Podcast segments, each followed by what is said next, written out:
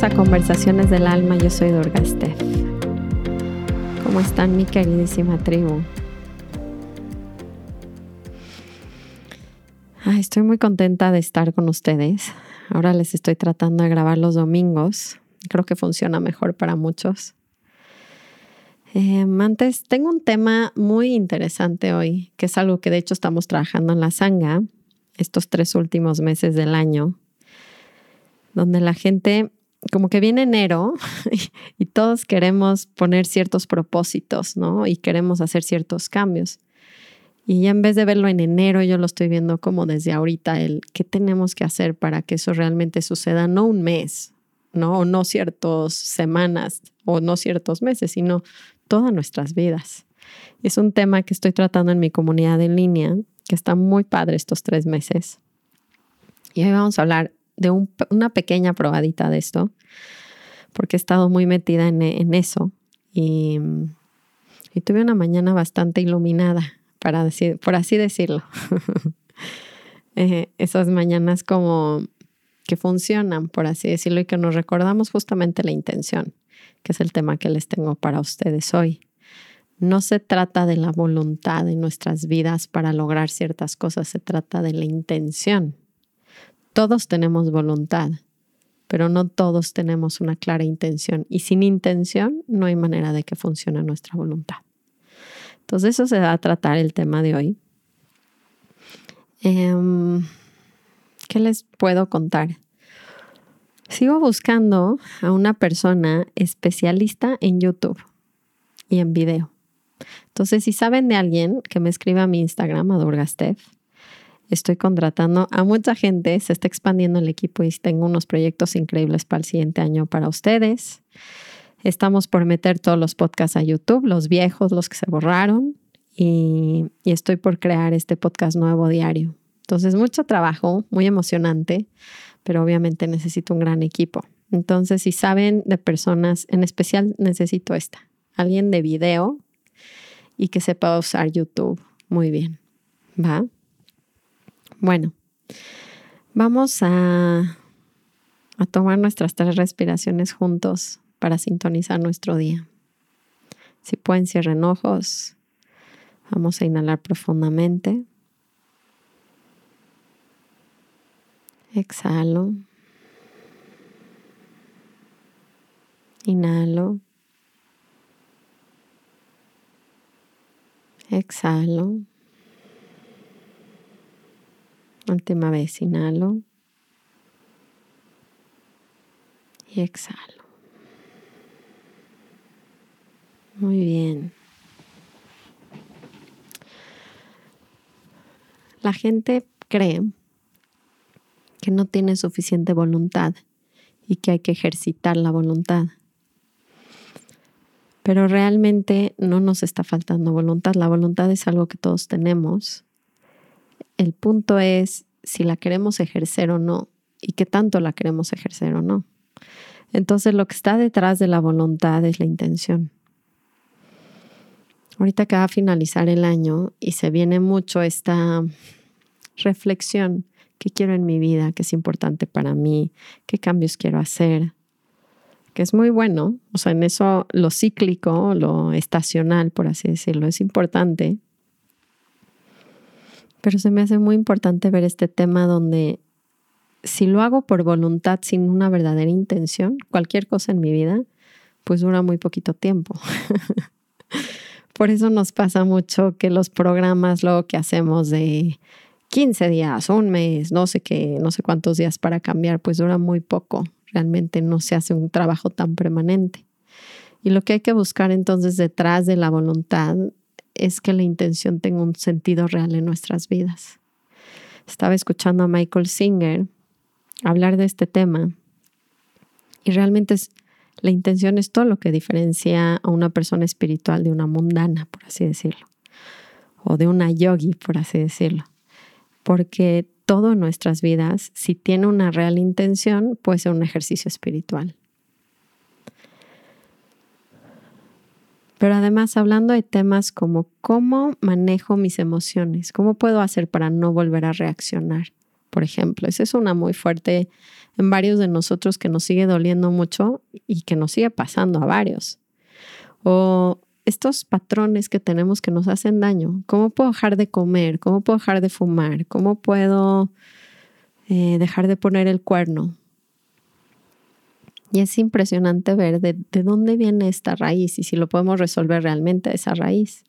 Entonces, está escuchando a Michael Singer hablar del, poder que tiene una intención y cómo ejerce eso la voluntad. Entonces decía, está explicando, yo creo que ya se los he contado por aquí, que trabajaba en una cárcel y entonces le dice a todos los que estaban ahí, ¿no? A los prisioneros les dice, a ver, les voy a enseñar como si tienen suficiente voluntad todos los que están aquí. Dicen, ok, va a entrar una, la mujer más bella del mundo, va a entrar aquí a la sala, se va a quitar la ropa, va a modelar, se la va a volver a poner y se va a salir del cuarto. Y yo les voy a decir que no la volteen a ver, ejerciendo su voluntad. Pueden hacerlo y entonces todos le dicen, no, pues no. O sea, la neta, no, llevamos aquí 20, 30 años, 10 años, no importa, quién sé cuánto tiempo más vamos a estar aquí. En definitiva, obviamente vamos a voltear, somos hombres. Venos, por favor. La mujer más bonita del mundo. Entonces dice, ok, mismo ejemplo, solo que quien no voltee, le tengo preparada su salida, ya, se acabó su sentencia, con un coche, con una casa en Maui, con un trabajo, con un millón de dólares. ¿Qué creen que dijeron todos? Nadie iba a voltear. No es cuestión de voluntad, la voluntad la tenemos. Todos tenemos la voluntad de no voltear. ¿no? Lo está dando otro ejemplo medio drástico, pero está interesante. La gente que fuma que dice, no puedo dejar de fumar. Le dice, no, sí puedes dejar de fumar. Lo que no tienes es la intención de dejar de fumar. Porque si fumaras y vas a agarrar un, cigarro cuando te da la necesidad de fumar, que es real, o sea, nadie está diciendo que nuestras necesidades se sientan incómodas dentro de nosotras porque generamos ciertos hábitos y entonces también ciertas sustancias tienen cierto efecto en nuestro cuerpo. Entonces no es que no, pero nadie se ha muerto de, un, de una erizada, por así decirlo, un término de, ustedes sabrán de qué término es este, pero cuando estás erizo es que no has fumado, ¿no? O no has consumido alguna droga y entonces te erizas porque estás fisiológicamente pidiendo la droga que estás acostumbrado a consumir. Entonces dice, imagínate que te, te, vas a meter el cigarro a la boca, te lo estás poniendo. ¿Quién se está poniendo el cigarro en la boca? Eres tú. Tú te estás poniendo el cigarro en la boca. Y luego te digo, ese cigarro que tienes tiene un veneno que te puede matar. Te va a matar. Digo, no el veneno que todos sabemos que te mata lentamente, pero tiene una sustancia, ese cigarro, que instantáneamente te va a matar. ¿Ustedes creen que se lo fumarían o no? Es muy cañón el poder de la intención, muy fuerte. Me quedé reflexionando mucho porque muchas cosas de nuestras vidas decimos que nos falta voluntad. Entonces el secreto es ver dónde está esa intención, cómo realmente logro ponerla bien, ¿no? Y luego notar en qué punto del camino me puedo ayudar más a mí mismo, porque no es lo mismo una persona que está dejando de tomar, por ejemplo, que quiere dejar de tomar alcohol y lleva un año sin tomar, imagínense, y llega el amigo de antes, de siempre, y le dice, vámonos, vámonos al bar, tú no vas a tomar, pero acompáñanos un viernes social. ¿No? Y llegas y vas al bar y te ponen una cerveza enfrente y tienes que decir que no. Estás jugando con tu intención. Estás jugando con tu voluntad porque lo harías. Me explico, si tienes una real intención dentro de ti, el punto más sabio, y creo que eso sería lo que diferencia una persona más sabia de otra, y aquí es donde podemos jugar, es qué tan, qué tan rápido ejerzo esa intención para no empezar a actuar en mi contra, porque la verdad es que actuamos en nuestra contra. Y hay una fuerza de gravedad que, que nos gusta lastimarnos a nosotros mismos. Ese es un hábito. Es un hábito creerle a los pensamientos pues, que nos hacen sufrir. Y es bien fuerte verlo. Entonces, mi intención, y esto es algo importante, está en entender que mi, mente va a sacar pensamientos muy rotos porque no, no, he podido manejarla no sé cuántos años. Entonces, no porque diga ciertos pensamientos son reales y voy a tener herramientas como es claridad para poderlos cuestionar y no tener que caer en ese loop. Y las emociones también. Y creo que aquí está una de las claves más grandes de nuestra sociedad, el por qué no ejercemos la voluntad. Y es porque en un principio pareciera que se va a sentir mal, pero es lo que me va a liberar. O sea, lo que me doy cuenta es que en nuestro mundo occidental el placer es un símbolo de igual a felicidad, a bienestar. Y no hemos aprendido y nadie nos ha dicho que la manera de encontrar ese bienestar en, la, en nuestras vidas real es aprendiendo a pasar la incomodidad y darnos cuenta que simplemente pasa y se va sin resistir.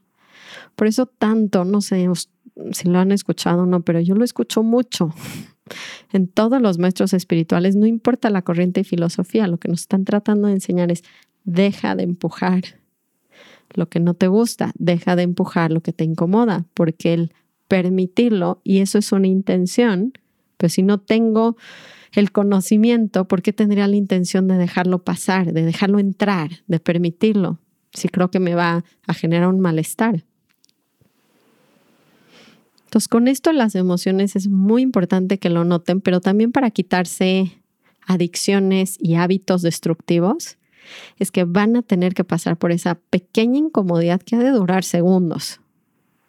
Pero no estoy acostumbrado y además estoy entrenado a creer que si no siento placer no va por ahí. O sea, esa no es la manera, pero sí es. Y en dejar de empujar y de resistir esas pequeñas incomodidades es lo que me van a liberar. La incomodidad de no comerte el pan que te quieres comer, o de la dieta que te hace daño, del cigarro que te está matando, o del alcohol que no quieres ya tomar. De hecho, el alcohol tiene por sí mismo todo un poder porque te quita conciencia, entonces ya te quita por completo ese freno de intención. Por eso tantas locuras pasan cuando con el alcohol. A mí se me hacen las peores drogas porque abre la llave para todo lo demás, para todo lo que no quieres hacer, para todo lo que te lastima, no nomás nótenlo. Había una historia, se las tengo que contar. había un monje que va con, había una señora que se muere por un monje, pero se muere. Le gusta mucho, aunque es un monje, pero le gusta mucho. Entonces lo invita a su casa y le dice, bueno, le hice carne de comer y le dice, no, yo no, yo no puedo comer carne. Le dice, bueno, tome una copa de vino. Le dice, no, yo tampoco tomo. ¿no? Y se lo está tratando de ligar. Entonces está tratando de ver como que, ¿no? La señora le quiere dar carne, quiere tener sexo y le quiere dar vino, ¿no? Y entonces él dice, le dice la, la señora, escoge a uno. O sea, uno tiene que hacer. Y entonces se queda pensando en mujer y dice, pues sexo no, porque rompe uno de mis votos más, más fuertes e importantes para mí. Dice, y comer carne pues, también rompe un voto muy fuerte porque voy a dañar al, animal y, voy a involucrarme en ese tipo de agresión. Por lo menos peor, lo, lo que menos lastima, al parecer, es el vino. ¿A poco no? Y acaba tomándose el vino, comiéndose la carne y echándose a la señora. Esa es la enseñanza del alcohol. Nos baja en conciencia y queda por completo eliminado la intención por completo. Entonces, hay veces que para que logren ciertas mm, cambios y transformaciones en sus vidas para dejarse de lastimar, uno muy fuerte para dejar, para que todo lo demás funcione es el alcohol. Yo, a mí me pasó mucho en mi vida esto. Para dejar de fumar cigarro en su momento tuve que dejar de tomar alcohol, pero para todo lo demás. Y entonces, se me hace muy interesante hablando de la incomodidad, que sepamos que si la sentimos nos va a liberar y que es parte de la sanación, de la medicina. Porque si nadie nos explica que es parte de la medicina el sentir esa incomodidad, ese enojo, esa frustración, esa eh, ansiedad, entonces pareciera que estamos yendo en el camino contrario, pero no es real, estamos yendo hacia la sanación. Pero tiene que pasar un periodo chiquito, además, de incomodidad, que no me va a pasar nada. No me va a pasar absolutamente nada. De hecho, me va a empezar a purificar todas esas emociones que están dentro de mí, que burbujean en mi vida todo el tiempo y yo estoy creyendo que la vida me está castigando y no entiendo dónde vienen mis patrones. Los más negativos. Casi siempre es la vida tratando de replicar un momento que ya fue, que no he querido vivir, que no he querido sentir y me lo está volviendo a poner frente a mí. No es un castigo si lo saben manejar, es una ayuda. Ahora, si mi intención verdadera es ser libre, si esa es la intención, entonces puedo con todo. Pero tengo que entender qué quiere decir ser libre y qué tiene que pasar para que logre eso. Y es aprender a sentir incomodidad en mi cuerpo y dejarle creer a pensamientos que me destruyen. Pero quien los está pensando, a mí, algo importante, los pensamientos surgen porque la máquina está quebrada, por ahora, porque la hemos quebrado. Pero eso no quiere decir que les toque creer. Para eso es toda la metodología que les he estado enseñando en lo largo de estos años y que para mí se me hace tan importante, es cuestionar los pensamientos porque los damos por hecho verdaderos y nos hacen tomar acciones muy locas en la vida. Entonces, si en verdad queremos empezar a cambiar esos patrones, tenemos que agarrarlos muy a tiempo. Y regresar a que la intención es que me mantenga centrado. Michael Singer decía, cuando quito la intención de mi vida es como si fuera manejando en un coche a 70, no, a 140 kilómetros por hora y de repente decido que voy a saltar al asiento de atrás. ¿Qué le va a pasar a ese coche? Pues puede atropellar a alguien, puede chocar con otro coche, o sea, no tengo control mantenerme con una intención, ¿no? De permanecer presente y de querer sentir. Entonces es ponerme en el volante y no importa qué suceda. Se va a mover el coche, se me puede cerrar el de enfrente, pero yo estoy en el volante. Puede ser un camino de piedras, hoyos, puede pasar muchas cosas, pero yo sigo en el volante y eso es tener la intención de pase lo que pase, me voy a estar presente y lo voy a querer vivir esa incomodidad que tiene que suceder para que le dé la vuelta a todo lo demás. Si seguimos huyendo de la incomodidad, van a ser esclavos de sus peores patrones que les hacen daño siempre. Entonces la intención cuando la gente la pone no es algo momentáneo de voluntad, es, es, todo un es todo un entendimiento de lo que realmente me va a hacer feliz en mi vida y estoy dispuesto a sentir ciertas cosas incómodas, el enojo, la ansiedad, el miedo, para poder empezar a trascender esto y llegar al lugar donde yo quiero, que es a estar en paz, a tener, a estar manejando el volante. Creo que sí es bien importante tomarlo en cuenta. Y esto del timing, del tiempo, como les decía, que alguien que está dejando de tratar de tomar alcohol y se va al bar y se pone a oler la cerveza, pues está probando su suerte muy fuerte. Y eso sí es algo que yo he visto en mi madurez en, lo largo de, mi vida. Como que antes me, me llevaba mucho a la línea donde yo sabía que no me bien. Y hay decisiones que tenemos que empezar a tomar en nuestras vidas para no acercarnos a ese borde. En el ejemplo del chavo que va a tomar alcohol con los amigos sería pues ya ni siquiera contestarle la llamada a esa persona, o sea, ni siquiera tener esos amigos, empieza desde ahí. Por eso les digo que el tiempo para que empiecen a cambiar esos patrones y tienen en su, en su cabeza todo el tiempo despertando su intención, que es estar en paz y en armonía, los va a ayudar mucho a ver que estos tiempos retrocedan un poquito para que se dejen de exponer en la línea donde igual iban a caer. Porque ni el Dalai Lama aguantaría eso. Y por eso estas personas sí tienen diferentes estilos de vida. Yo sí lo veo y lo creo. Porque también lo siento en mí. También lo siento en mí. Y la gente que nos rodea también es importante. Y no le estoy diciendo aléjense las personas tóxicas, porque obviamente lo pueden trabajar. Todo lo pueden trabajar. todo. en mi mundo todo sirve, pero es una realidad que quiero encontrar la mejor manera de mantenerme en lo que me hace bien. Y ahí creo que hay una línea que luego nos, nos equivocamos. Entonces, ¿qué los trae de regreso a los peores vicios y cómo pueden retroceder para que en el primer paso se cachen y regresen a su intención, ejerzan voluntad y se orienten hacia su mejor y más sabia decisión. ¿Y qué cambios necesito hacer en mi vida? Yo creo que ahí empieza una reflexión muy fuerte.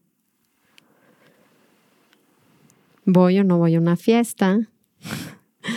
¿Me llevo o no me llevo con estos amigos? Cuáles son mis actividades, cuál es mi estilo de vida. Y yo creo que por eso en el mundo yogi empezamos a tomar más decisiones de estilo de vida que nos orienten a que nos mantengamos ejerciendo nuestra voluntad. Pero eso de que lo podemos hacer, todo el mundo lo puede hacer y no hay nadie que tenga baja voluntad, solo no tienen buena motivación. O sea, el premio, así como el de los presos, no es suficientemente grande en mi vida pareciera que el sufrimiento gana. Y yo creo que eso es algo también bien bueno de observar. ¿Cuál, cuál es mi, mi motivación? Y yo por eso creo que el ir disfrutando los frutos de la práctica sí es importante. Porque si, no, si nada más escuchan este podcast, no meditan, nunca lo experimentan, esa paz de que estamos hablando, pues no voy a querer sentir la ansiedad. ¿Cuál es el premio? ¿Cuál es el premio de no ir a tomar alcohol si me lastima? Pero pues me la paso chido. Necesito, por eso, de hecho, y esto es algo bien poderoso, yo ganando a un gran maestro para los vicios, ¿no? Llegó una persona y le decía, le decía, oiga maestro, pusieron un ashram, un templo, pero le encantaba ir a, a verlos, ¿no? Pero era una persona muy mundana, este señor. Entonces llegó y le preguntaba a Yogananda, al maestro, le dice, oiga, maestro, y cuando vengo aquí, ¿puedo venir aunque, aunque yo fume cigarro? Y le dice, sí, sí puedes venir. Ya regresaba, se iba hacia su vida, volvía a regresar. Le decía, oiga, maestro, ¿y puedo venir aquí a hacer las prácticas de meditación con usted y todo lo que hacemos, aun cuando como carne? Le dice, sí, sí puedes venir. Ya se queda contento. Regresaba a su vida, hacía sus cosas, de repente regresaba, ¿no? Oye, yo soy súper promiscuo. No importa, aquí sí puedo, no hay ninguna regla. Y le dice, no, no hay ninguna regla. Dice, te voy a decir algo antes de que regreses a decirme una más de tus vicios. Le dijo, lo que no te puedo prometer es que si sigues haciendo estas prácticas, vas a querer seguir haciendo las cosas que haces cuando no estás aquí, todos tus vicios. Y a mí esa respuesta se me hace muy interesante y muy buena.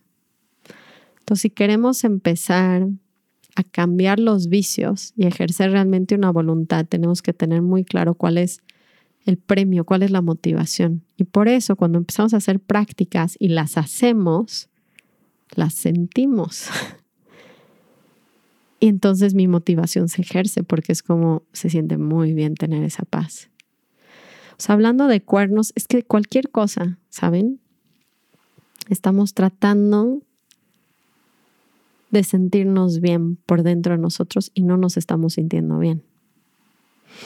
En, en otro lenguaje, sentimos que nos estamos ahogando y viene una balsa y yo creo que la balsa es ir con otra mujer o con otro hombre porque me distrae, me genera adrenalina, endorfina. Imagínense todo el trip. O sea, los cuernos tienen un, una sustancia muy grande cuando me estoy ahogando. Y siento que si nos diéramos cuenta que no nos estamos ahogando con las prácticas que resuelven eso, en vez de creer que todo el tiempo me tengo que estar agarrando de balsas, porque esos son los vicios. El cigarro, el alcohol, cualquier droga, los cuernos, todo lo que me haga daño, entre comillas, es una balsa ficticia que yo creo que me va a salvar de ahogarme y me termina ahogando peor. Pero entonces la manera de salir de ese círculo es darme cuenta que nunca me he estado ahogando. Y la única manera de hacer eso es hacer una práctica real que me lleve a resolverlo dentro de mí y a darme cuenta que no necesito nada afuera, que yo estoy completo y que yo soy amor. Entonces no necesito el high de el cuerno, la droga, el nada. Y además salirme de ahí, por eso crezco en sabiduría. Entre más sienta esa paz, menos le doy valor a las balsas, porque ya sé, cuando caigo, me doy cuenta que nunca me he estado ahogando. Nunca me he estado ahogando, nada más es una ilusión, pero yo ya tengo las herramientas. Es todo un tema esto de las adicciones y vicios. Ramdas, y esto sí es un consejo práctico. Entonces, para cerrar, les daría estos consejos prácticos. Primero, alimento la práctica diaria que me hace regresar a mi corazón y vivirla. Búsquenla. Hay gente que le gusta cantar, hay gente que le gusta hacer yoga. No sé qué tengan, qué metodología hagan, pero úsenla para encontrar ese espacio dentro de ustedes, porque si no lo tocan nunca, me estoy ahogando. Esa es la realidad. Y cualquier balsa me voy a querer subir. Segundo, y muy importante, en el proceso ejercen su voluntad y su intención, igual y si vuelven a caer. Y la manera de salir de ahí es con puro amor. O sea, ni siquiera pierdan tiempo castigándose, porque eso es parte del patrón que los mantiene sintiéndose ahogados. Es parte del automaltrato que me hace sentir que necesito la balsa. Si no sé si se dan cuenta, pero es súper fuerte. Entonces, si acabo de, si no tomo y me puse una, una borrachera, no me voy a castigar al día siguiente porque si me castigo, nada más lo único que estoy haciendo es hundirme más y voy a querer una balsa más grande. Entonces está alimentando ese patrón. ¿Cómo salgo de ahí? Perdonándome, está diciendo, sí pasó y me da hasta más voluntad. O sea, ¿cómo ejerzo esa motivación de no querer volver a estar ahí? Ese tocar fondo, por así decirlo, que no tiene que ser muy profundo para algunos. Entonces, con amor, con compasión, ejerciendo prácticas reales que me hagan experimentar mi corazón, porque eso me da la dirección de la motivación e intención para ejercer mi voluntad ante todos los vicios que se presenten en mi vida. Y recuerden que no es que no tengan voluntad, es que no está clara el premio de la motivación para ejercerla. Y todos lo pueden hacer. Y si me preguntan, lo que más les va a ayudar es dejar de huir de la incomodidad que les genera quitarse las balsas. Ese es algo bien bueno. Chéquenlo. Si no me estoy ahogando real y quito las balsas y empiezo a rendirme en el agua, creo que se van a dar cuenta que siempre han podido flotar solos.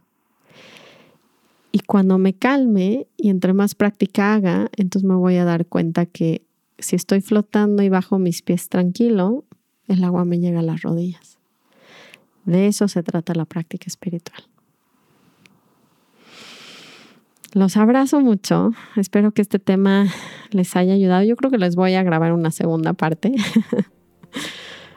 Pero se me hace un gran tema de exploración. Les mando un beso, un abrazo y que tengan bonita semana. Namaste. You